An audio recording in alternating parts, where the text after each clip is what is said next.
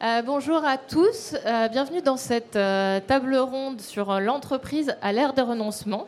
il y a beaucoup de, de, monde, je suis contente. entreprise à l'ère des renoncements, le titre peut paraître un petit peu comme un oxymore pour le monde de l'entreprise et pourtant, qu'est-ce qu'une stratégie sinon faire des choix? Et qu'est-ce que faire des choix sinon renoncer. Euh, plus sérieusement, à quoi peut-on renoncer À quoi faut-il renoncer dans un monde euh, bousculé par l'urgence écologique? Dans quel but doit-on le faire? Sous quelle modalité? C'est ce qu'on va voir dans cette table ronde euh, ce matin. Je me présente rapidement, je suis Béatrice Hérault, je suis journaliste depuis plus de 15 ans sur les questions de transformation écologique des, acteurs économiques et j'édite depuis euh, six mois une newsletter qui s'appelle Le Grand Écart sur LinkedIn et qui montre le grand chemin à parcourir euh, pour transformer euh, durablement notre économie et nos modes de vie face à l'urgence écologique. Et c'est bien de cette transformation dont on va parler dans cette table ronde, puisque c'est bien la question de renoncer à des activités, des modes de gouvernance, des modes de production face à la surfinanciarisation de, l'économie, face à, la finitude des ressources, face au dépassement euh, des limites planétaires qui est en jeu. Donc pour cela, quatre intervenants de choix très différents. Merci à vous quatre d'être ici. Euh, donc, Adrienne, Adrienne Aurel Pagès, vous êtes directrice de l'engagement citoyen, membre du comité exécutif de la Banque postale du groupe La Poste. Fabrice Bonifay, euh, on vous présente presque plus. Vous êtes directeur développement durable du groupe Bouygues, présidence du C3D. Vous êtes également co-auteur du livre L'entreprise contributive et on vous connaît pour votre franc-parler. Virginie Segers, vous êtes euh, CEO et présidente de Profil, une entreprise à mission de conseil en stratégie et de recherche dédiée à la contribution des entreprises au bien commun. Vous, euh, Geneviève Ferron, euh, qui est la cofondatrice de Profil, a présenté l'étude post-croissance ce matin. Vous, vous allez plutôt nous parler de l'entreprise, de l'étude sur les fondations actionnaires. Yann Roland, vous êtes président du conseil d'administration du fonds de dotation Superbloom. Alors ce fonds de dotation, c'est un fonds familial qui détient le tiers de SETI, qui est une entreprise qui fabrique des ouvertures, des portes, des fenêtres et des panneaux solaires. Et cette entreprise, vous l'avez dirigée pendant plus de 30 ans. Voilà pour les présentations. Euh, comme je le disais, euh, le, titre peut paraître un petit peu euh, paradoxal pour une entreprise. Donc, j'avais envie d'abord, avant de commencer à, parler de vos renoncements, des renoncements de vos entreprises, de savoir ce que vous mettiez, vous, derrière le mot renoncement. Euh, et comment ça résonnait par rapport aux impératifs de sobriété et de, transition écologique. Euh, Adrienne, je vous vois euh, secouer la tête. je vous laisse la parole. Euh, merci beaucoup. Euh, bonjour à tous. Je crois que vous l'avez très bien dit en fait en, introduction. Euh, le sujet du renoncement dans une entreprise n'est pas du tout antinomique puisque c'est vraiment effectivement le propre d'une stratégie.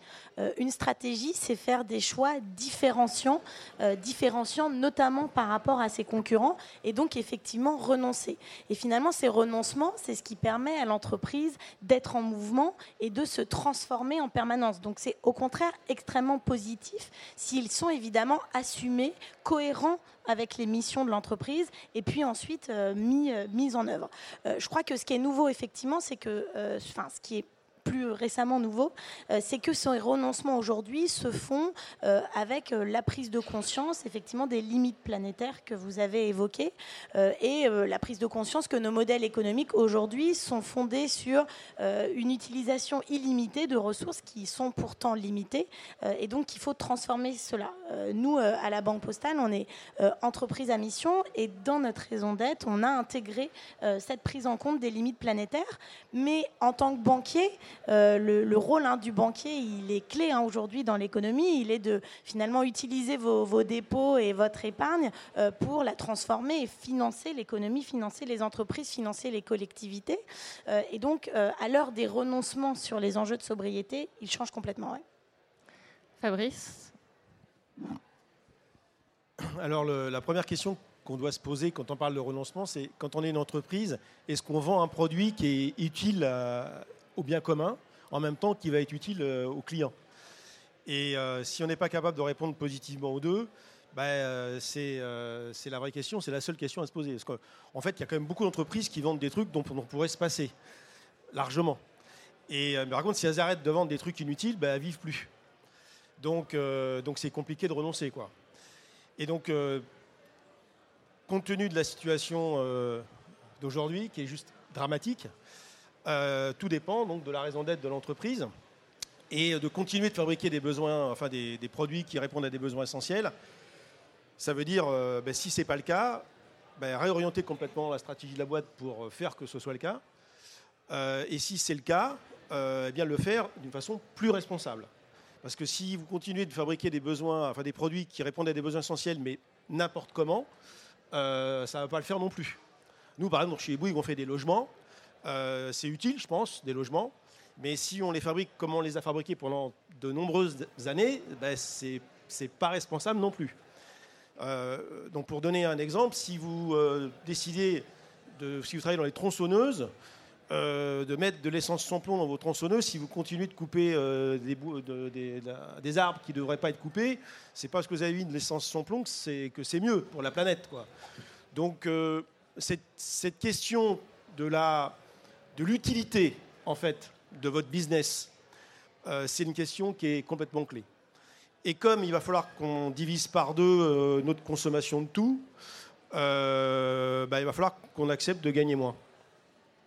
Alors, on va voir comment. Alors, Virginie, comment est-ce que vous, vous bah, considérez le, renoncement? Très vite, il y, a, il y, a des renoncements individuels et des renoncements collectifs. le renoncement, c'est l'exercice de son libre arbitre et de sa liberté. Et donc, à beaucoup de moments de notre vie euh, individuelle, familiale, en tant que consommateur, en tant que citoyen, en fonction de nos critères, de nos valeurs, de ce qui nous anime, on, renonce pour mieux exercer euh, une influence. Et donc, comme chef d'entreprise ou avec mon associé Geneviève, on a renoncé à, rejoindre des grands groupes, on a renoncé à un certain confort euh, dans d'autres carrières qui auraient pu nous attendre. On a passé notre vie en fait à renoncer parce que quelque chose d'autre nous anime. Et les entreprises qu'on accompagne aujourd'hui, que ce soit par le, conseil en stratégie ou que ce soit par des activités de recherche, on essaye de les éclairer justement dans l'exercice de cette liberté pour avoir plus d'influence sur les hommes et la planète. Et ce dont on va vous parler aujourd'hui, c'est un renoncement assez radical. C'est renoncer à la propriété même de l'entreprise pour loger une partie du capital dans une fondation qui, par définition, n'appartient à personne et par définition est d'intérêt général. Mais on y reviendra tout à l'heure. Merci Yann. Bon, je crois que tout, a été dit. Je suis complètement d'accord sur toutes les, définitions. Et alors, je rajouterais simplement le fait que euh, faut, en plus de ces belles intentions ou de ces beaux actes, que les individus qui sont acteurs soient exemplaires. C'est-à-dire que, à titre individuel, et c'est pas facile, euh, ce qu'on prêche dans l'entreprise, il faut le faire aussi sur sa façon de voyager, sa façon de consommer, euh, de ne pas contribuer à, ce, consumérisme un peu inutile tel qu'il a été décrit. voilà. Sinon, je souscris à tout ce qui a été dit. Alors euh, justement, concrètement, comment est-ce qu'on renonce quand on est une entreprise? Comme vous l'avez dit, Fabrice, c'est pas facile. Euh, la Banque Postale en 2021 euh, a fait un petit peu de bruit en renonçant à financer, à investir, à fournir des services financiers au secteur pétrolier, gazier, sur l'ensemble de la chaîne de valeur, donc de l'exploration à la distribution. quand même un petit bémol, à partir de 2030, pas tout de suite. Euh, qu'est-ce qui vous a poussé à, renoncer à, être les premiers à renoncer à, euh, ce financement euh, du secteur fossile? Alors effectivement, on, a annoncé en, automne l'année dernière euh, euh, cette politique sur les énergies fossiles euh, qui a été largement effectivement saluée puisqu'on a été vraiment pionnier aujourd'hui dans le monde de l'industrie bancaire à prendre cet engagement. Alors notre engagement, il est clair, il est que en 2030, nos portefeuilles de financement, hein, je parle du périmètre de la banque aujourd'hui, de financement, il est aligné avec l'accord de Paris. Et en fait, effectivement, c'est à horizon 2030, mais ça veut dire que dès aujourd'hui, on se refuse à financer en particulier des projets liés aux énergies fossiles d'exploration, de développement. Parce que quand vous financez aujourd'hui, en 2022, euh, un projet, ben en 2030, vous l'avez encore dans votre bilan. Euh, donc en réalité, le renoncement, il est dès maintenant. En fait, la décision, elle a été finalement assez simple à prendre. Elle était assez claire pour nous, justement, parce que tout à fait en lien avec notre mission, tout à fait en lien avec notre stratégie. Après, je, salue le courage managérial, bien sûr, hein, du directoire de la Banque Postale, parce que qui a eu euh, l'audace de, des pionniers, effectivement, et c'est jamais simple. Euh, mais en réalité, ce qui est euh, plus difficile une fois que la décision est prise, c'est effectivement cette mise en œuvre et les conséquences qu'elle a. Parce que renoncer au financement des énergies fossiles, je vous l'ai dit, le rôle du banquier, c'est de financer euh, l'économie. Donc, si on renonce à financer une partie de l'économie, bah, ça veut bien dire que nos capitaux, il faut les utiliser à une autre partie de l'économie. Et donc ça, ça entraîne euh, complètement un renouveau dans le métier de banquier. ça nous oblige à être en particulier extrêmement innovant. un banquier, traditionnellement, ça prend des décisions de crédit sur la base d'un historique financier de 40 ans à peu près d'historique. et là, quand vous devez financer justement, quand vous décidez de ne plus financer l'économie traditionnelle, mais de financer les entreprises qui sont engagées dans un plan de transition, qui ont des innovations, ben, il faut avoir le courage finalement de, de, de, de, comprendre l'innovation, donc de comprendre très bien le secteur dans lequel vos clients opèrent. Effectivement, est-ce que c'est utile, est-ce que c'est pas utile, et donc prendre le risque de l'innovation. C'est finalement on retrouve le goût du risque en tant que métier, en tant que banquier.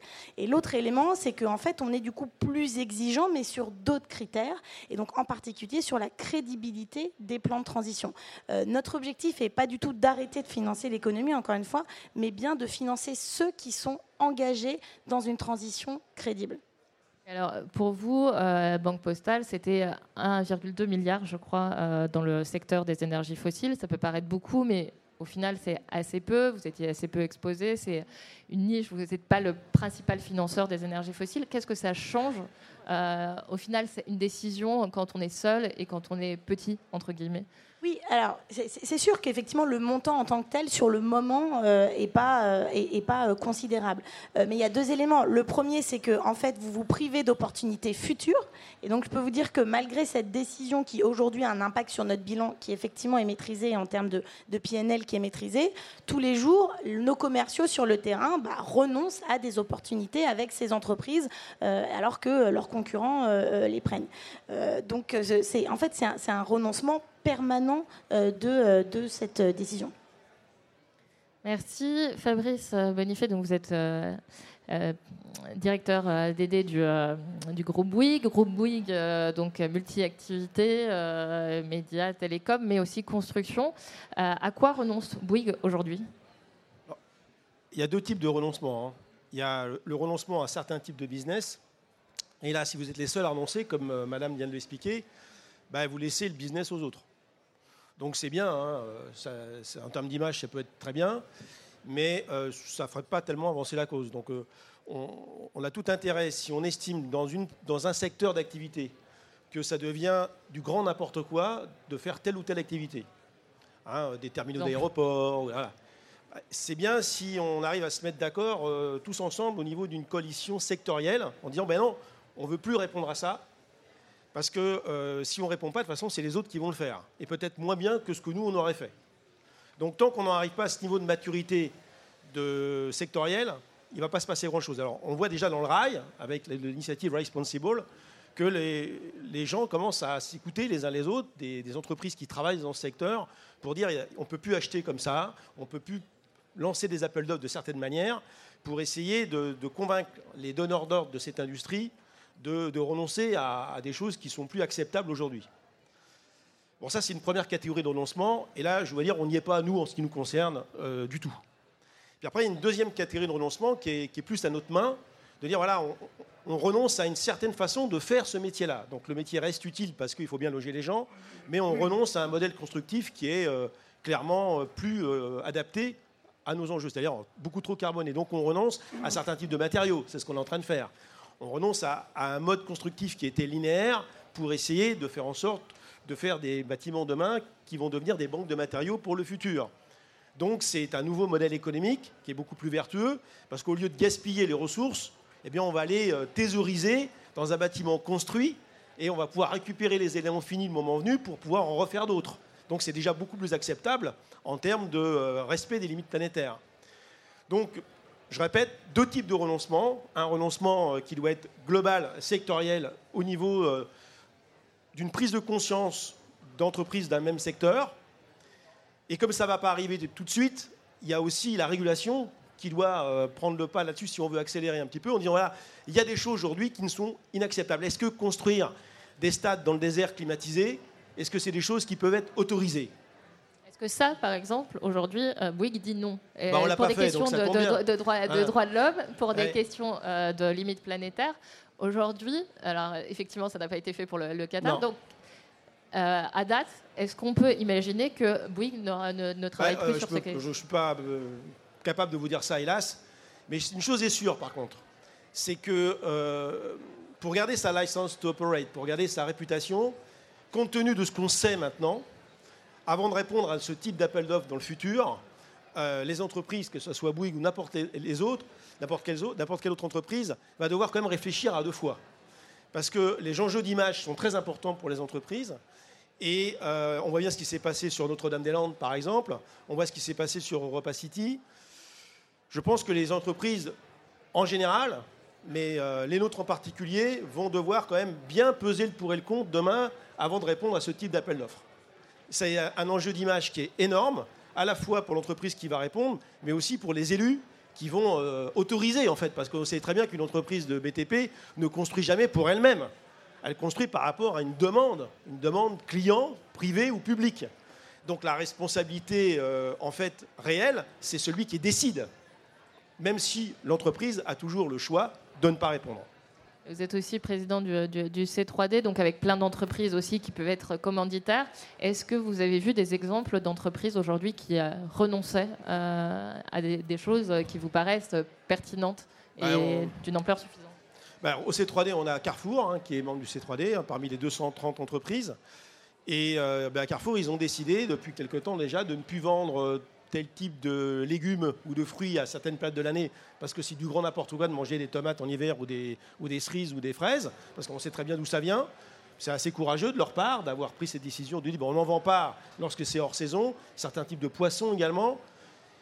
Ben, c'est une sorte de renoncement, parce que quelque part, ils renoncent à un chiffre d'affaires parce qu'il y a toujours des gens qui achètent ce genre de truc alors que c'est euh, pas la saison, quoi. Donc c'est courageux de leur part de l'avoir fait alors que beaucoup de leurs concurrents ne l'ont pas fait. C'est très calculé, c'est très ponctuel, ça va pas, mais c'est de l'ordre du symbole et ça peut éventuellement faire en sorte que ceux qui ne l'ont pas fait, c'est un peu du name hein, euh, bah oui, euh, et d'utiliser en fait ce- cette posture pour ringardiser euh, des postures non assez matures chez leurs concurrents. Et donc ça, je pense que c'est de leur part assez courageux et c'est bien d'avoir fait ça. Alors euh, là, il y a des entreprises qui ont renoncé, il y en a d'autres qui refusent de renoncer. Euh, je pense à vous, euh, Yann Roland.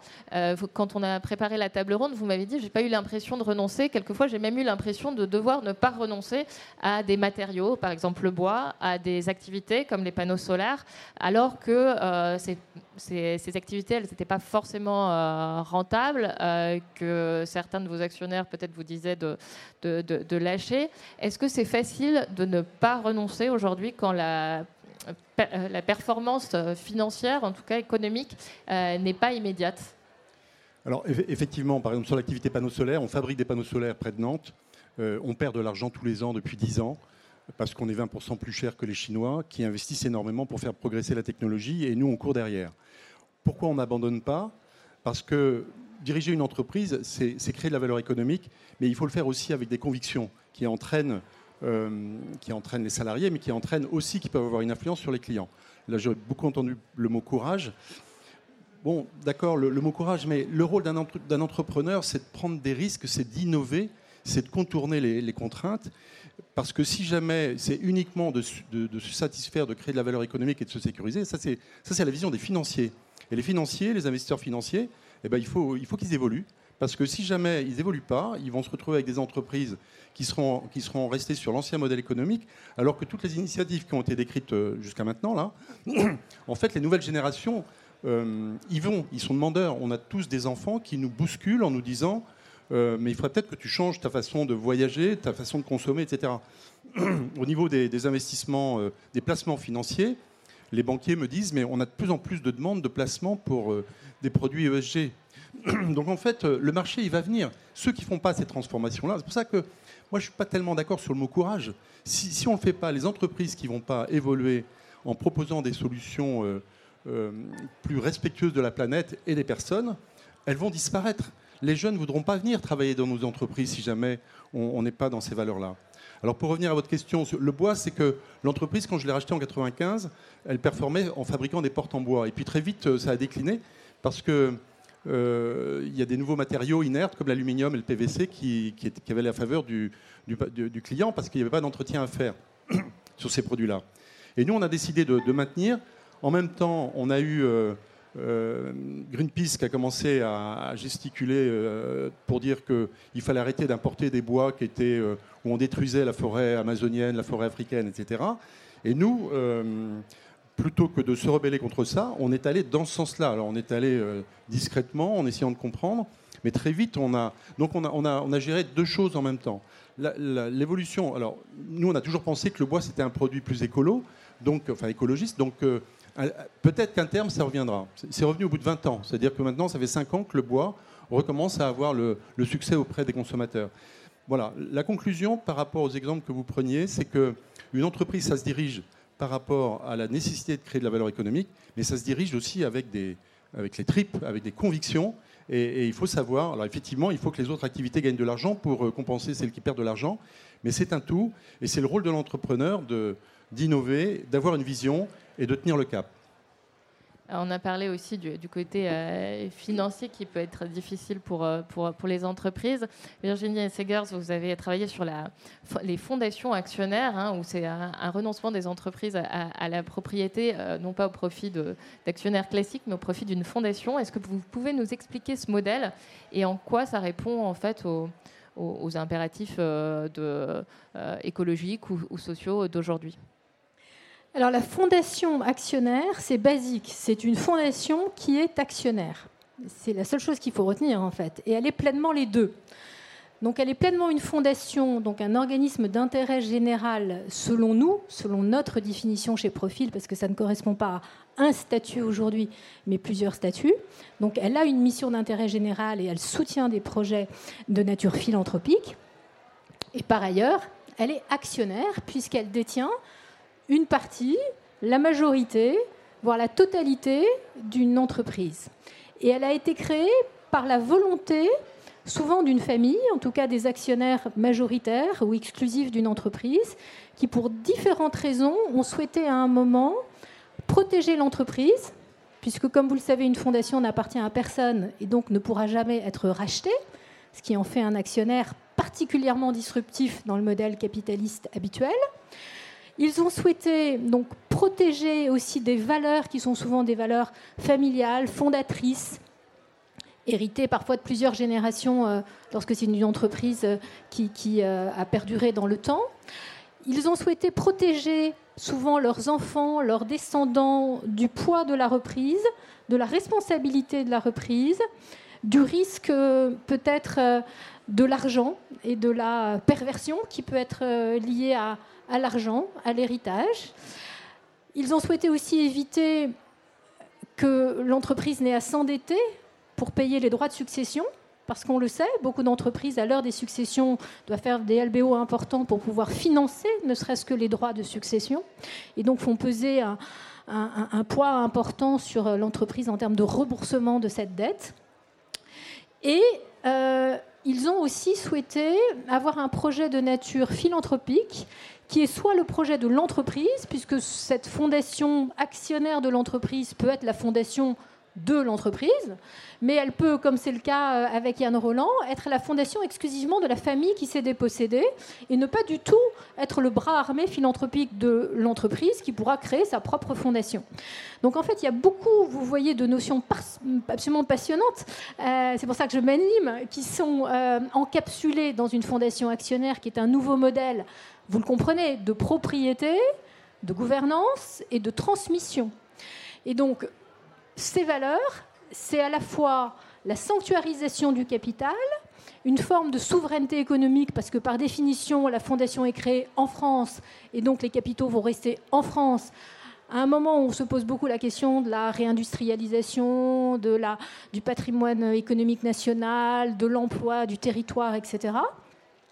C'est un moyen aussi de combiner de façon assez euh, radicale la dépossession et l'initiative économique, la philanthropie et le capitalisme, mais un peu renouvelé et réenchanté, et euh, l'altruisme et euh, une action pour le bien commun. Donc c'est pour ça que nous avons en 2015, ça date, publié la première étude comparée sur les fondations actionnaires. Alors on m'a dit fondation actionnaire, c'est un gros mot, c'est un oxymore, c'est plein de contradictions.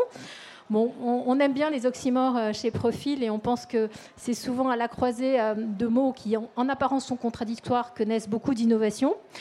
Et nous avons vu ce qui se faisait au Danemark, ce qui se faisait en Suisse, en Allemagne, et on a été totalement subjugués et sous le choc en disant mais pourquoi on ne le fait pas en France?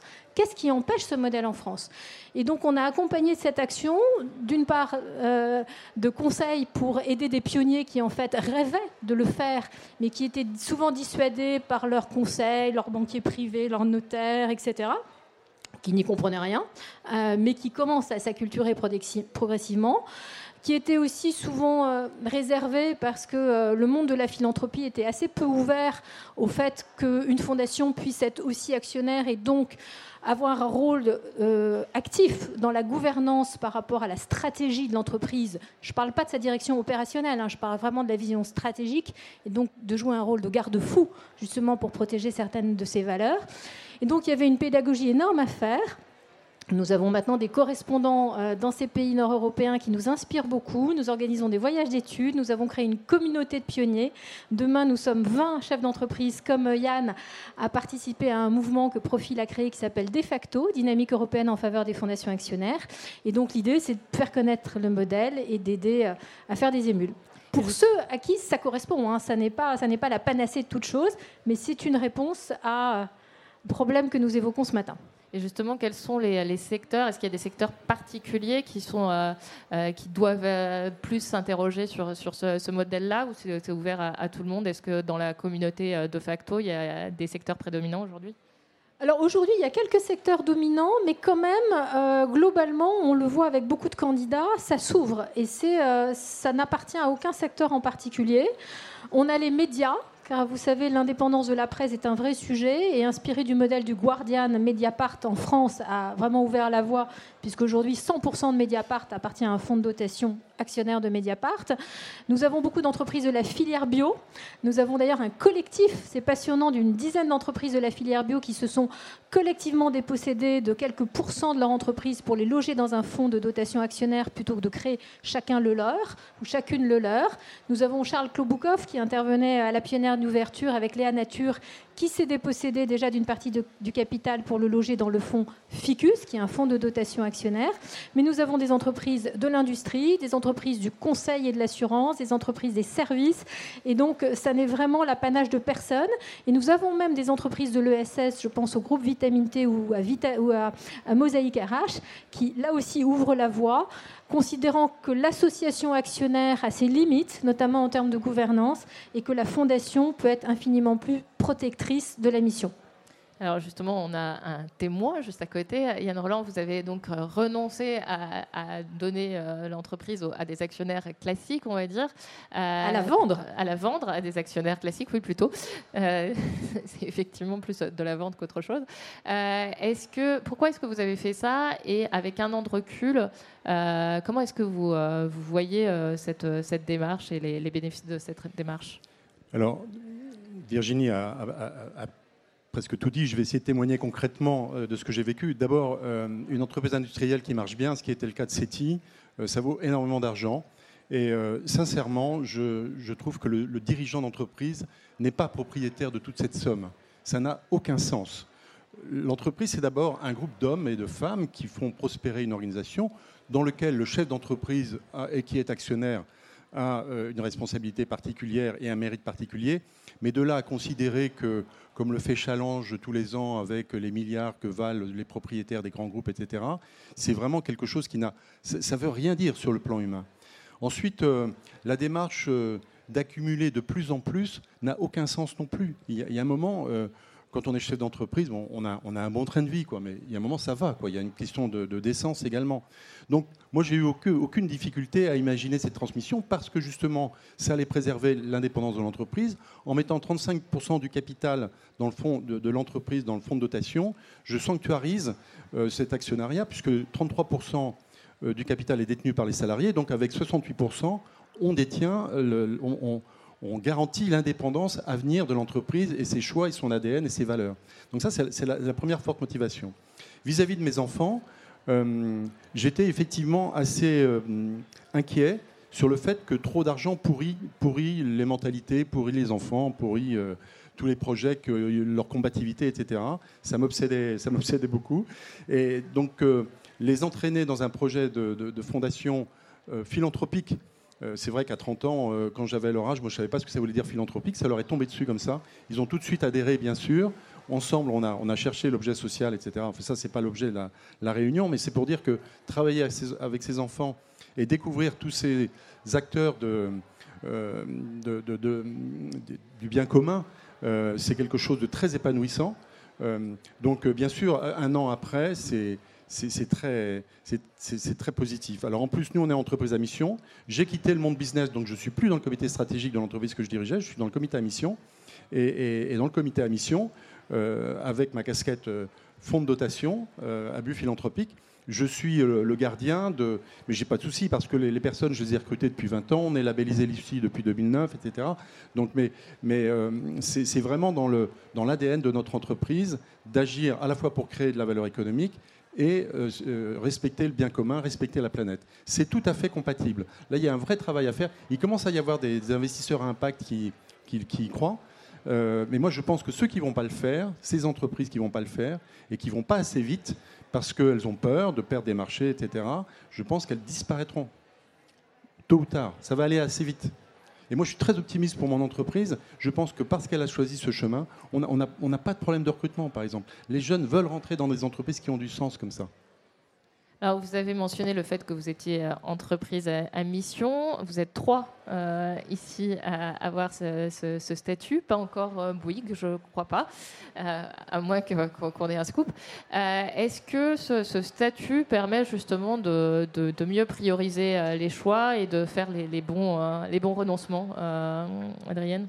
Oui, absolument. Alors le, statut effectivement d'entreprise à mission nous, a beaucoup aidé euh, dans la gouvernance à effectivement structurer euh, euh, finalement nos objectifs de l'entreprise à mission sont complètement alignés avec ceux du plan stratégique, mais permettent de donner aussi un autre sens à, à, ces orientations stratégiques. ce qui nous aide beaucoup, bien sûr, c'est le travail avec nos parties prenantes et en particulier la constitution d'un comité de mission. Donc nous, dans notre comité de mission qui est assez euh, grand. Euh, on a euh, des représentants à la fois des chefs d'entreprise. On a voulu avoir, comme nous, des chefs d'entreprise qui font face à ces renoncements dans des secteurs d'activité différents. Donc on a par exemple la, Head of CSR de Sanofi. Donc c'est intéressant pour nous parce que c'est un secteur très réglementé comme celui de la banque. Donc les comparaisons sont intéressantes. Donc vraiment des praticiens qui, comme nous, sont face à ces renoncements au quotidien, mais aussi bien sûr des économistes qui nous aident à, à réfléchir autrement et des de la société civile, des ONG, une représentante du mouvement pour un réveil écologique euh, de cette euh, jeunesse. Euh, et puis aussi, bien sûr, les parties prenantes, elles sont externes, mais aussi elles sont internes. donc on a intégré nos collaborateurs. On a deux collaborateurs qui sont membres du comité de mission, qui en fait ont été tirés au sort suite à... On a fait un appel à candidature on a, et on a eu en fait beaucoup de, candidats. Donc c'est effectivement cette attractivité que, que vous avez mentionnée. et ensuite, on a tiré au sort. et puis la dernière partie prenante qu'on a pris en compte aussi sont nos élus. Euh, justement, on n'a pas voulu que euh, les collaborateurs qui soient membres de l'entreprise à mission soient forcément des élus. Euh, on voulait élargir. Alors, il aurait pu y avoir un élu tiré au sort, mais ça n'a pas été le cas. En revanche, on a souhaité créer justement une commission dépendante du comité de mission avec nos élus pour présenter les travaux du comité de mission aux élus et, et avoir aussi leur regard. Donc, c'est effectivement ce travail avec l'ensemble des parties prenantes euh, qui permet de nourrir encore plus euh, cette mission et de justifier, bien sûr, ces renoncements. Et, moi, euh, très, à, mon, à mon poste en tant que directrice de l'engagement citoyen, évidemment, avoir l'aval d'un comité de mission, c'est très fort face à un COMEX pour porter une décision.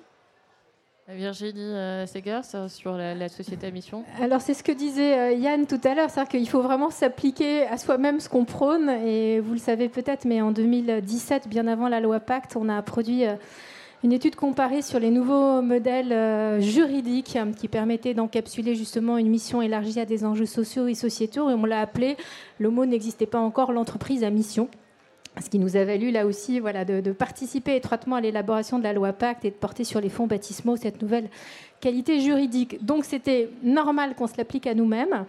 il est vrai qu'on euh, on est vraiment un petit cabinet mais très spécialisé. Et chaque mot qu'on a choisi dans notre raison d'être, en fait, nous anime. Et est une corde de rappel, à la fois justement pour savoir ce à quoi il faut renoncer, ce sur quoi il faut vraiment qu'on accélère notre engagement. Et c'est un formidable catalyseur d'énergie en interne pour garder le cap. Donc voilà, je ne vais pas entrer dans des exemples très concrets, mais moi je me rends compte que très souvent je m'y réfère et que ça m'anime dans le projet, on peut dire pompeusement, stratégique de l'entreprise. Yann Roland? Alors nous, on a un comité à mission aussi euh, qui est, présidé par euh, Virginie Resson, qui est responsable du GIEC pour l'ouest de la France. Euh, on a un élu qui est le premier adjoint de la maire socialiste de, Nantes. et puis on a deux salariés également. On a un jeune qui sort de l'apprentissage, qui est en charge chez nous de, tout ce qui est recherche et développement sur l'éco-conception des produits. Donc c'est très, très interactif. Et on a une élue, une, voilà. Et puis des chefs d'entreprise, dont une start-upeuse qui, euh, euh, c'est la Marie de Longuevilliers qui a créé, euh, il était plusieurs fois, le, les vêtements de seconde main pour, les enfants. Et donc ce comité se réunit pas trop, parce qu'il ne faut pas être trop lourd. Hein. c'est officiellement deux fois par an. Alors il y a des petites sessions intermédiaires. Mais l'entreprise rend compte à ce comité de mission. Euh, alors il y, a des, indicateurs, il y a des KPI, hein, il en faut, euh, mais surtout le, comité fait des propositions. Et ce qui est très intéressant, c'est que les propositions ne sont pas du tout euh, perchées, elles sont réalistes sur le plan de la performance économique. Et, le, président de la, société prend en compte toutes ces recommandations et c'est très contributif pour l'avenir pour la performance économique de l'entreprise. C'est vraiment très lié. Est-ce que c'est pas, oui, justement, toute la, question de la performance économique, de, la performance de l'entreprise, en fait, qu'on doit repenser? Euh, Là, on parle de, repenser la, performance économique. Comment est-ce qu'on on repense aujourd'hui l'entreprise euh, dans, sa, dans sa globalité? Comment est-ce qu'on travaille sur euh, une entreprise qui ne serait pas seulement performante d'un point de vue euh, financier. Est-ce que vous avez des outils aujourd'hui euh, qui, euh, qui vous paraissent pertinents? On parle de comptabilité triple capital, on, parle, on a parlé pendant longtemps d'analyse ESG, on en voit les, limites aujourd'hui. C'est quoi les, outils qui vont nous permettre de, travailler sur cette performance? En fait, dis-moi comment tu crées la valeur, je te dirai qui tu es vraiment, hein. et comment tu comptes finalement cette notion de performance. Parce que jusqu'à présent, la seule performance qui était euh, appréciée par les parties prenantes, c'était euh, le cash flow euh, généré. Et c'est encore le cas dans 99% des cas, il ne faut pas se beurrer les lunettes. Hein. Et donc si on arrive à faire comprendre que le, business, c'est uniquement la résultante de la, notre capacité à transformer le vivant, à transformer la matière première avec de l'énergie, ben, il faut qu'on qu'on accepte de, resynchroniser en fait l'activité de l'entreprise avec euh, cette capacité à préserver. Donc, en effet, euh, c'est bien beau les entreprises à mission, c'est bien beau les comités de mission, les engagements, etc. Mais faire un peu mieux ce qu'on a toujours fait, ça ne va pas suffire compte, tenu du temps qui nous reste pour, euh, pour éviter l'emballement. Et donc, il va falloir qu'on compte la valeur d'une façon différente et qu'on réintègre dans la comptabilité de l'entreprise qu'on mette au passif du bilan la dette environnementale contractée par l'entreprise dans le cadre de son activité. C'est la seule chose à faire. C'est-à-dire que si l'entreprise utilise du bois pour faire ses portes ou n'importe quoi, ben, est-ce que le législateur lui a obligé de provisionner les sommes qui sont nécessaires pour préserver les matières premières qui vont être utiles à son business dans le futur? Et là, si on fait ça correctement, avec la même rigueur comptable que l'on euh, met en place pour la comptabilité financière classique, on va s'apercevoir qu'on va gagner moins d'argent. Ce que je disais tout à l'heure, beaucoup moins d'argent. Pourquoi? Parce qu'aujourd'hui, on fait du business en exploitant des choses qui sont gratuites. Ça ne peut pas durer, ça. Donc, euh, tant que la planète était grassouillette et résiliente, bah, euh, ça a duré plusieurs dizaines d'années, sauf qu'on arrive à l'os aujourd'hui et on arrive aux limites planétaires. Donc la comptabilité écologique qui appelle euh, la mise en place de, règles comptables multicapitales pour préserver les deux capitaux qui sont nécessaires au business et qui ne sont pas du tout pris en compte dans la comptabilité financière, le capital humain et le capital naturel. Tant qu'on ne va pas mettre en place ce système comptable, on pourra pérorer, on pourra prendre tous les engagements qu'on veut, eh bien on sera dans du greenwashing total. Oui, euh, non, mais absolument, je souscris euh, parfaitement à ça. Euh, effectivement, dans, le prisme du banquier, traditionnellement, hein, le banquier, il prend ses décisions de financement, d'investissement, suivant un couple très classique qui est le rendement et le risque. Donc, avec l'intégration du risque ESG, quand même, il y a 20 ans, en particulier dans les investissements, on prenait quand même de plus en plus en compte quel est l'impact des facteurs environnementaux, sociaux sur le risque, mais toujours sur cette matérialité financière. Le, le, grand changement de paradigme, et je vous disais que euh, que, justement les renoncements entraînent un vrai changement du métier de banquier, c'est de rajouter un triptyque euh, à ces deux dimensions, c'est de rajouter celui de l'impact et finalement cette notion de double matérialité hein, dont on entend de plus en plus parler et qui aujourd'hui polarise le débat finalement entre les États-Unis et l'Europe hein, dans la vision comptable. Juste rappeler euh, vite oui. en deux, et du coup, la, double matérialité, c'est en fait l'autre côté de la flèche. Hein, je vous disais, on a les facteurs environnementaux et sociaux qui ont un impact sur la valeur de votre entreprise, de votre bien. la double matérialité, c'est comment votre bien, votre entreprise a un impact sur l'environnement, la société. Donc effectivement, comptabiliser l'impact qu'elle a en particulier sur l'utilisation des ressources. Euh, donc nous, à la Banque Postale, on essaye de construire un indice d'impact global euh, qui prend en compte des enjeux environnementaux, mais aussi sociaux et territoriaux. Donc ça, c'est plus compliqué parce que sur l'environnement, en particulier sur le climat, les données, elles sont de plus en plus normées. On a la taxonomie qui nous aide beaucoup. Euh, sur le reste des enjeux environnementaux, c'est déjà plus compliqué. Mais alors sur le sociaux et sur le social et territorial, on est carrément en terrain inconnu. Donc on essaye euh, de travailler euh, à euh, cet indicateur pour avoir une vision agrégée de l'impact du bilan de la banque sur justement son environnement. Et donc on est face à deux enjeux. On est face d'abord à collecter la donnée. Et cette donnée, elle existe donc pas toujours. Effectivement, elle n'est pas uniformisée parce qu'on n'est pas sur un système comptable. On n'a pas l'historique des systèmes de comptables financiers. Donc il faut la collecter auprès de providers, plus ou moins avec des données plus ou moins fiables, ou il faut la collecter auprès du client.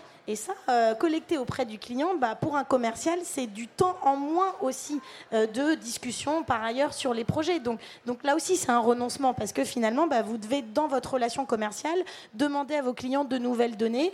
Euh, et donc, ça, voilà, ça, contribue à, à changer ce point. Et l'autre enjeu, même une fois qu'on a ces données, c'est que le front, donc nos commerciaux qui sont sur le terrain, qui sont dans les territoires, s'approprient ce sujet, soient formés, le comprennent et même est à leur disposition après de, manière purement même opérationnelle dans leur process. Et ça aussi, c'est complexe. Yann Roland, oui, en tant que chef d'entreprise, comment est-ce que vous fournissez toutes ces, données et comment est-ce que vous, euh, vous travaillez sur cette euh, ancien chef d'entreprise nous, on avait inventé avant que les, euh, ça existe dans notre profession. On s'était inspiré de l'électroménager, vous savez, avec les, codes couleurs ABCD, etc. Ça n'existait pas dans mon secteur professionnel et, nous, on l'a fait. Alors, c'était avec nos données, avec nos experts, mais on a informé nos clients sur l'impact depuis euh, l'origine de l'extraction de la matière jusqu'à la destruction du produit. on, donnait, on donnait et on donne toujours une cotation. On a fait ça. Mais je voudrais donner un autre exemple. Par exemple, nous, avec nos produits industriels, l'idée, c'est de. On n'a pas encore réussi, mais on travaille dessus. L'idée, c'est de faire des produits garantis à vie. C'est-à-dire que quand on fait des portes aluminium, l'aluminium, ça consomme beaucoup d'énergie, donc c'est pas très bon pour la planète. Mais si on arrivait à faire des portes en aluminium garanties à vie, l'impact serait quand même très positif. Euh, voilà. Donc c'est une autre façon de voir le, produit de grande consommation. Je voudrais réagir sur ce qui vient d'être dit. Euh, on voit bien qu'il y a le sujet du, libre marché, de la concurrence. Euh, qui fait que si tous les acteurs ne s'entendent pas, on va solliciter le, législateur pour mettre de la réglementation. Et ça, c'est un vrai problème, parce que les, chefs d'entreprise, on n'aime pas beaucoup être contraints par des normes supplémentaires qui viennent s'additionner et qui viennent alourdir nos, procédures, nos, modèles de, fonctionnement et qui font perdre en productivité. Donc ça, je n'ai pas de réponse. Hein. Je soulève simplement un problème pour dire que euh, c'est mieux quand les chefs d'entreprise font preuve de créativité, prennent des initiatives, plutôt que d'attendre que le législateur euh, impose des règles. Mais sachant que c'est compliqué parce que l'étape d'après, c'est l'Europe, c'est le monde, c'est la concurrence mondiale. Donc si on laisse des produits étrangers, comment on vérifie, comment on empêche des produits étrangers qui ne correspondent pas? Donc ça, c'est un vrai sujet. Le deuxième sujet, c'est qu'il euh, y, a des démarches euh, qui sont respectueuses de la planète qui, induisent des coûts supplémentaires. Donc c'est comme les produits bio, quoi, qui en gros, ou les maisons passives qui coûtent 20% plus cher que les autres produits, etc. Euh, et donc là, il y a un vrai problème social parce que c'est facile pour les riches et ça, euh, ça exclut les, plus modestes et les plus fragiles. Et, donc derrière, il y a un autre sujet à traiter qui lui est plus politique, mais comment on fait pour aller euh, vers une attitude plus vertueuse sans pénaliser euh, les, consommateurs, les concitoyens qui ont moins de moyens? Et ça, c'est un, un, sujet pour lequel on a du mal à trouver la, la, réponse aussi. La réponse, elle est un peu dans le bouquin de Bertrand Picard, euh, euh, qui, a fait le tour du monde avec son avion électrique et, qui, parle d'une croissance plus raisonnée et plus, qualitative, plus orientée sur la qualité et pas sur la quantité de la consommation. Euh, dernière question avant de, donner la parole à la salle. Justement, est-ce qu'il faut renoncer à la croissance? Geneviève Ferron parlait tout à l'heure du mythe de la croissance verte auquel il fallait renoncer. Est-ce qu'aujourd'hui, dans le monde économique, on est prêt à, travailler sur ces sujets? Il faut renoncer à la croissance qui est basée sur un consumérisme débridé. Il faut créer une croissance qualitative et responsable et qui va créer des emplois. Euh, la, croissance, euh, à partir de toutes les, idées qui ont été émises depuis tout à l'heure, euh, on peut créer de la croissance. Et de toute façon, les entreprises qui ne vont pas y aller, elles vont disparaître. Elles vont disparaître parce que les consommateurs, petit à petit, voudront plus leur acheter les produits.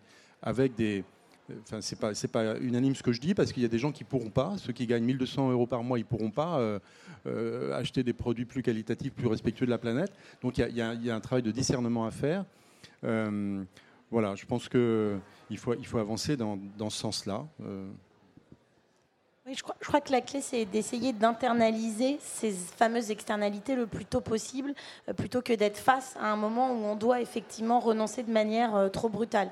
Euh, on voit bien là avec les enjeux, le, tout le, plan de sobriété et les, et les, réductions d'économie d'énergie qui sont demandées aux entreprises. nous, à la banque, on a essayé d'anticiper ça en ayant un prix du carbone en interne et donc en dédiant une enveloppe tous les ans dans notre budget euh, du euh, financement de projets euh, de rénovation énergétique de nos bâtiments. donc c'est-à-dire qu'à la fois on internalise la contrainte et le prix du carbone qu'on essaye de matérialiser donc avec vraiment un budget dédié et en même temps on finance des projets qui par ailleurs sont portés d'ailleurs par des salariés dans nos territoires parce que la banque postale a quand même cette caractéristique d'être une banque très territoriale puisqu'on est effectivement la banque de la poste et donc tous les salariés dans les territoires on propose des projets de réduction euh, énergétique qui finalement nous ont permis d'anticiper aujourd'hui euh, ces contraintes. Oui, pour revenir à, votre question et au modèle des fondations actionnaires, ce qui est intéressant, c'est que cette dépossession de la propriété pour loger une partie des titres de l'entreprise de façon gratuite hein, dans une fondation n'empêche absolument pas le développement économique de l'entreprise. Au contraire, puisque d'une part, grâce au développement économique, eh elle va remplir ses missions et euh, continuer à, développer euh, l'emploi, etc. Mais elle va aussi pouvoir, grâce aux dividendes, financer le projet d'intérêt général porté par la Fondation. Et on a vu aujourd'hui plusieurs entreprises à mission se poser la question de passer à un stade supérieur avec la fondation actionnaire. C'est le cas chez vous. Vous êtes à la fois entreprise à mission et fondation actionnaire. On voit certaines entreprises qui ont attiré des investisseurs tout en ayant une fondation autour de table. C'est quand même tout à fait étonnant parce que c'est un rapport au temps qui n'a rien à voir entre un investisseur, fonds d'investissement classique et une fondation qui, par définition, est sur le long terme, on n'a pas du tout le même rapport au TRI, on n'a pas le même rapport à la temporalité, on n'a pas le même rapport à la performance, à l'utilité. Et néanmoins, de ce dialogue naît quelque chose d'extrêmement fertile. Et donc, il ne faut pas se dire que c'est exclusif. Ça n'est pas exclusif non plus de l'actionnariat salarié dans, le modèle du CETI, par exemple, et dans d'autres. Et donc, il y a, selon nous, une capacité de ces fondations actionnaires à mettre les pieds dans le plat, si vous me passez l'expression un peu, un peu triviale, mais surtout à poser des bonnes questions sur la pérennité, sur l'utilité, sur la contribution, sur le partage de la valeur, sans renoncer au développement. Voilà. Fabrice? Ben, Ça dépend ce qu'on veut développer. Quoi. Ça revient à la question initiale. C'est que, euh, oui, euh, de croire que tout va pouvoir continuer comme avant, simplement en essayant de faire mieux les choses, c'est juste faux. Hein. Je crois qu'on a vraiment un grand problème d'ordre de grandeur dans nos sociétés. Les gens ne se rendent pas compte que diminuer l'empreinte carbone, rien que la France, de 5 à 6% par an, qu'est-ce que ça sous-entend en fait? Ça sous-entend que euh, bah, y a tout un tas de trucs. Il va falloir qu'on renonce en tant qu'individu à acheter des choses qui sont non essentielles. En ai-je vraiment besoin? C'est vraiment la question qu'il faudrait qu'on se pose tous avant d'acheter quoi que ce soit. Et euh, les entreprises doivent se poser la question de savoir dans ce qu'elles fabriquent, est-ce qu'elles, euh, d'abord, est-ce que c'est utile? Et puis ensuite, comment elles le fabriquent, avec qui le fabrique, et comment elles peuvent le fabriquer pour tendre vers le net zéro impact? Ce qui veut dire, en fait, ben, renoncer sans doute à vendre leurs produits, mais plutôt rentrer dans une approche de location de leurs produits pour euh, diminuer en fait leur empreinte environnementale globale, parce que qui dit vendre un produit, c'est on perd de la possession. Et donc à chaque fois, pour faire le chiffre d'affaires l'année prochaine, ben, il faut aller rechercher dans euh, l'économie, dans les industries extractivistes, les, les, ressources qui vont être nécessaires pour refabriquer d'autres produits qu'on va continuer de vendre à l'infini. Et ça, on ne peut plus le faire. Donc euh, on voit bien que si vraiment on veut y arriver, c'est est-ce que c'est vraiment utile? Est-ce que je suis passé les communes de la fonctionnalité? Est-ce que j'accepte de redistribuer correctement la valeur pour faire baisser les coûts? Parce que aujourd'hui, euh, si ça coûte plus cher, c'est peut-être parce qu'il y en a beaucoup qui gagnent trop, avec beaucoup qui ne gagnent pas assez. Et donc, euh, contrairement à ce que dit euh, mon voisin de gauche, je crois qu'on va avoir besoin de beaucoup, beaucoup de régulation. Euh, il reste quelques minutes. Voilà, je vais prendre trois questions. Alors, d'abord, est-ce qu'il y a un micro qui circule? Non? Oui? Alors, là, là et là-bas. Ok.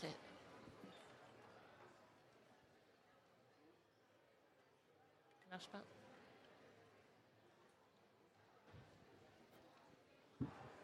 Bonjour, oui c'est mieux. Bonjour, merci beaucoup pour, euh, pour cet échange. Vivien Pertuso de la machine à sens. J'ai une question par rapport au renoncement. Euh, parce qu'en fait, beaucoup d'entreprises hésitent à renoncer à quoi que ce soit parce que généralement c'est une perte, c'est moins. Donc est-ce qu'on peut avoir des critères? Est-ce que vous avez des critères qui permettent d'avoir une vision un peu plus positive de ce que c'est qu'un renoncement et pas juste une perte ou quelque chose en moins? Alors, des critères, euh, madame. Oui. Bonjour, c'était euh, totalement passionnant. Merci de vos témoignages. J'avais une question un peu précise, peut-être une un peu plus générale, euh, sur euh, le cas des, sociétés à mission, effectivement, qui deviennent fondations actionnaires, et les interactions entre le comité de mission et le conseil d'administration de, de, la fondation. Est-ce que comment ça se passe? Est-ce que c'est souhaitable ou pas qu'il y ait des porosités entre les deux? Et puis ma deuxième question, c'était par rapport au renoncement. Et effectivement, euh, renoncement, ça doit être collectif. Euh, mais comment on crée les conditions d'un renoncement? Vous preniez l'exemple, Fabrice, de Carrefour.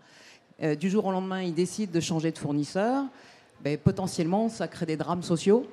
Et comment Carrefour prend en compte et en considération cette responsabilité-là aussi? Une question juste là-bas.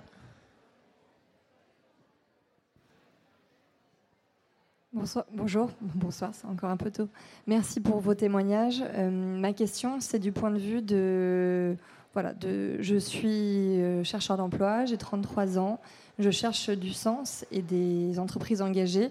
Ça fait du bien d'entendre, euh, voilà, de vous entendre. ma question, c'est elles sont où ces boîtes On les trouve où? Parce que je les cherche, mais elles se cachent bien. Voilà, donc toutes celles qui ont inscrit la dette environnementale à leur bilan comptable, celles qui euh, euh, ne vendent pas leur euh, capital à des actionnaires féroces qui veulent de la rentabilité, celles qui veulent produire mieux plus que produire plus. Elles sont où? Parce que il y a aussi beaucoup de greenwashing un peu partout, donc c'est pas toujours évident de faire la différence. Moi, je cherche des boîtes qui ont l'humilité de de, voilà, qu'elles ont conscience que ça va être compliqué, que ça va être difficile, qu'on va pas révolutionner euh, tout ça en coup de baguette magique, à coup de révolution 4.0, euh, de tout ces, toute cette, euh, ce champ lexical qui pour moi est, terrible. Donc voilà, qu'est-ce que vous conseilleriez à des chercheurs d'emploi, en tout cas pour mon cas, où est-ce qu'on les trouve ces boîtes-là je, suis là, je les cherche. Donc voilà, si vous avez quelques conseils, n'hésitez pas. Merci. Alors, donc, les critères du renoncement, le lien entre conseil d'administration, comité de mission, renoncer, c'est aussi risquer une casse sociale. Et enfin, où est-ce qu'on trouve toutes ces entreprises vertueuses dont vous parlez? Ça fait beaucoup. Qui veut commencer? bah, peut-être oui sur les critères de renoncement euh, euh, et, ça fait lien aussi avec, euh, avec votre question parce qu'effectivement quand on est en entreprise, quand on fait le choix de travailler en entreprise et en particulier pas dans une ONG, hein, ce, qui, ce qui est un choix qui n'est pas forcément simple à assumer quand on a la conscience effectivement des, enjeux, c'est aussi du coup la politique des, petits pas et des compromis. et donc moi je, moi je suis frappée de, de la nécessité en fait du dialogue et en fait moi je crois, je crois beaucoup au fait que chacun a fine, chaque collaborateur a à un moment donné une prise de conscience qui lui permet naturellement de prioriser et, euh, et, de participer à cette stratégie. Mais pour ça, en fait, il faut du temps. Et moi, je suis vraiment frappée de, mes collaborateurs qui, euh, en plus, le, sujet est souvent, euh, en France, le sujet, il est très politisé. Donc, du coup, très, rapidement, vous êtes sur des enjeux de conviction, alors que ce n'est pas du tout le sujet dans une entreprise et qu'on essaye vraiment de dépassionner le débat, justement. Et, donc, qui, au début, ont des réactions très euh, non, mais euh, c'est pas, enfin, je, je, suis pas du tout d'accord avec toi. Et puis en fait, ils, où ils ont l'impression que c'est la lune ce qu'on leur demande, alors que juste ils n'ont pas pris le temps de regarder, de, comprendre et de se mettre dans le sujet. Donc honnêtement, moi, je reviens vraiment sur cet enjeu du courage managérial et je pense que euh, peut-être c'est un des critères aussi de, sélection des entreprises. Quelles sont les entreprises qui ont ce courage managérial de, in fine, prioriser et laisser du temps à leurs salariés pour rentrer dedans? Et, et après, je crois vraiment beaucoup à, au fait que chacun se saisit au niveau de sa, fiche de poste, de sa responsabilité, de ses enjeux.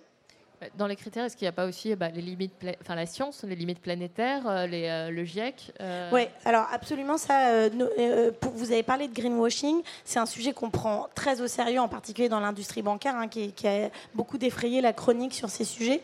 Donc nous, on essaye toujours de se fonder soit sur des labels publics qui existent. Donc notre société de gestion d'actifs, elle a dit on doit être 100% ISR. On a dit c'est le label d'État français. Alors après, on peut critiquer tous les référentiels qui existent mais au moins c'est un référentiel qui est transparent.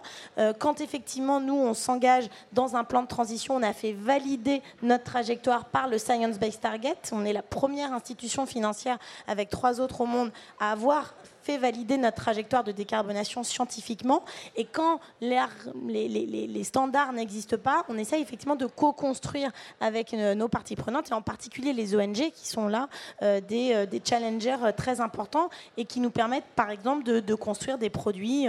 on a lancé un crédit consommation impact avec les discussions du WWF qui nous ont aidés aussi à designer le produit pour cette notion d'impact.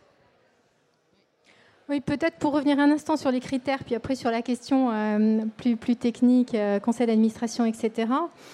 Quand, on accompagne des entreprises vers cette dépossession, alors pas des entreprises, en fait, des, familles, des propriétaires euh, individuels qui vont se déposséder, il y, a plein, de critères du renoncement que vous venez d'évoquer, qui existe, beaucoup de grilles, etc.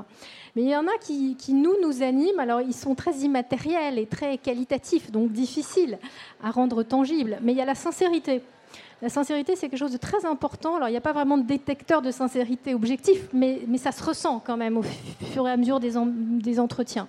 Et quand on va jusqu'à se déposséder, honnêtement, en général, il faut être sincère. On ne peut pas être dans le greenwashing quand on se dépossède de sa boîte. Ensuite, il y a une forme d'humilité. Je crois que vous l'avez ressenti notamment dans le témoignage de Yann. Et, nous, on la vit avec beaucoup d'entrepreneurs qu'on accompagne, qui, tâtonnent un moment, qui hésitent, qui, se posent beaucoup de bonnes questions, parce que c'est un modèle quand même éminemment nouveau et, radical, puisqu'on ne peut pas revenir en arrière. Et puis, il y a quelque chose qui relève euh, peut-être de la beauté qu'évoquait euh, Geneviève en, conférence inaugurale, qui, relève, oui, de, de l'harmonie, d'une forme d'harmonie intérieure où on se sent aligné. Et Yann, vous avez souvent, enfin tu as, pardon, souvent tendance à dire que ce que tu as fait n'est pas sacrificiel. Donc le renoncement, on peut se dire c'est sacrificiel. Mais finalement, non. Il y a quelque chose de salvateur, de, beau, d'enthousiasmant, de, régénératif. Et, moi, je suis honnêtement touchée, voire émue parfois, de voir que des familles qu'on a accompagnées dans ce renoncement à la propriété, à un moment, nous disent, vous nous avez aidés à être plus épanoui, à être plus heureux, à être plus serein. On en a même un dans des vidéos qui vont bientôt être diffusées qui nous a dit la fondation actionnaire, ça aide à mieux dormir la nuit. Bon, voilà, c'est drôle, mais c'est vrai. Et donc je pense qu'il faut aussi voir ce côté presque enchanteur du, renoncement, pour finir sur une touche positive. Alors sur la question extrêmement technique, alors merci de la poser. Aujourd'hui, il y a trois entreprises à notre connaissance qui sont à la fois entreprises à mission et fondation actionnaire. Donc l'échantillon test, il est limité. Il y en a d'autres qui sont en chemin. Euh, et je pense que dans voilà, peut-être six mois, on en aura sept ou huit à tel point qu'avant d'entrer dans cette euh, séance plénière, j'ai proposé à Emery Jacquilla, qui est le président de la communauté des entreprises à mission, avec notre communauté de facto, d'investiguer le sujet de la gouvernance croisée d'une entreprise à mission et d'une fondation actionnaire. Donc on va se pencher de façon un peu scientifique sur euh, le petit laboratoire des pionniers. C'est pas si simple, vous avez raison, et c'est, je pense, vraiment la gouvernance qui est le nœud. C'est peut-être intéressant, Yann, que vous évoquiez chez vous comment vous l'avez fait, mais d'autres ont fait autrement. Et donc, il faut voir la juste place, en effet, où protéger la mission. Est-ce que c'est dans la fondation qui est actionnaire et qui exerce son rôle de propriétaire Est-ce que c'est dans le comité mission Et comment peut se faire l'articulation entre les deux? C'est vrai que nous, on est en apprentissage, mais on le fait assez simplement. C'est-à-dire, comme je le disais tout à l'heure, le comité à mission se réunit théoriquement deux fois par an avec des, informations en, intervalle, mais euh, l'entreprise envoie des, euh, enfin, rend des comptes à l'entreprise à mission, donc avec des KPI, euh, et, les réunions d'entreprise à mission font l'objet de comptes rendus qui sont adressés au comité stratégique. L'intermédiaire de tout ça, le coordinateur de tout ça, c'est le président de l'entreprise, puisqu'il est, invité au comité à mission, il préside le comité stratégique, et, c'est lui qui assure l'opérationnalité de ce qui est préconisé par le, comité à mission. Pour nous, pour l'instant, ça ne nous pose pas de problème. Peut-être qu'on est un peu naïf, sans doute un peu, mais euh, ça fonctionne assez bien comme ça. Il y, a, une bonne harmonie. Et il faut dire que quand j'ai transmis l'entreprise il y a un an, euh, il y a une transmission du capital, donc on a quand même des fonds financiers, on a trois investisseurs financiers, dont un qui est Tikeo, qui est quand même pas un, petit bisounours, hein, qui est quand même un fonds qui, qui a les, dents qui rayent le parquet quand même. Hein, et donc il a accepté de, fonctionner avec nous de cette façon-là. Et puis on a un fonds impact, alors qui lui a complètement tous les critères RSE, etc. Donc euh, euh, on, est en bonne harmonie. Pour compléter ce que disait euh, Virginie tout à l'heure sur la performance économique, pour le, côté, pour le côté fonds de dotation, moi, en tant que président du, du, fonds de dotation, je suis très demandeur que l'entreprise génère des gros résultats, parce que plus elle aura de gros résultats, plus le fonds de dotation recevra des dividendes que nous pourrons distribuer dans notre vocation philanthropique auprès des, associations caritatives. Donc simplement pour dire, pour boucler sur le fait que non seulement ça ne s'oppose pas, mais j'ai autant d'exigences sur la performance économique que mes collègues salariés ou mes collègues euh, euh, investisseurs financiers. Euh, sur la casse sociale aussi, on n'a pas évoqué sur euh, renoncement et, évidemment euh, des, gens qui, pâtissent de, ces renoncements, des, salariés, des collaborateurs. Kodak a disparu et Elon Musk a créé Telsa. Bon, il faut, voilà, il va y avoir des, il va y avoir des mutations. Il va y avoir des entreprises qui vont, si elles ne font pas les bons choix, qui vont être malmenées, qui vont peut-être disparaître, c'est ce que je disais tout à l'heure, mais il y en a plein qui vont émerger et qui vont prospérer ça, ça fait partie des mutations comme on en a toujours eu. Et il faudrait que les syndicats s'approprient cette, euh, cette réflexion, euh, s'associent à ces, à ces mutations. Fabrice, le mot de la fin. On n'a pas répondu à la, personne qui. Ben, en fait, il y a une association des entreprises à mission euh, qui existe. je ne sais pas quel est son nom. La communauté des entreprises à mission. Donc, honnêtement, voilà, elles y sont allées. Donc, regardez ce qui s'y fait. Et puis. Il y a pas mal d'autres réseaux intéressants. Et, là, vous aurez la liste des entreprises à mission. C'est déjà, c'est déjà un élément. Normalement, elles font un peu moins de greenwashing que d'autres, peut-être, mais ce n'est pas une garantie, c'est vrai. Il faut continuer à avoir. Euh, et puis après, il faut réseauter auprès des, des, personnes qui connaissent sur les territoires. Nous, en Pays de Loire, on commence à être assez. Il y a, beaucoup de, il y a une association qui s'appelle Dirigeants responsables de l'Ouest qui fait la promotion des entreprises engagées pour la RSE. Euh, là aussi, le, nombre d'adhérents. Euh, on n'est pas loin de 200 maintenant sur l'ouest de la France, euh, est public. Deux mots, Dimani Ralentir ou périr?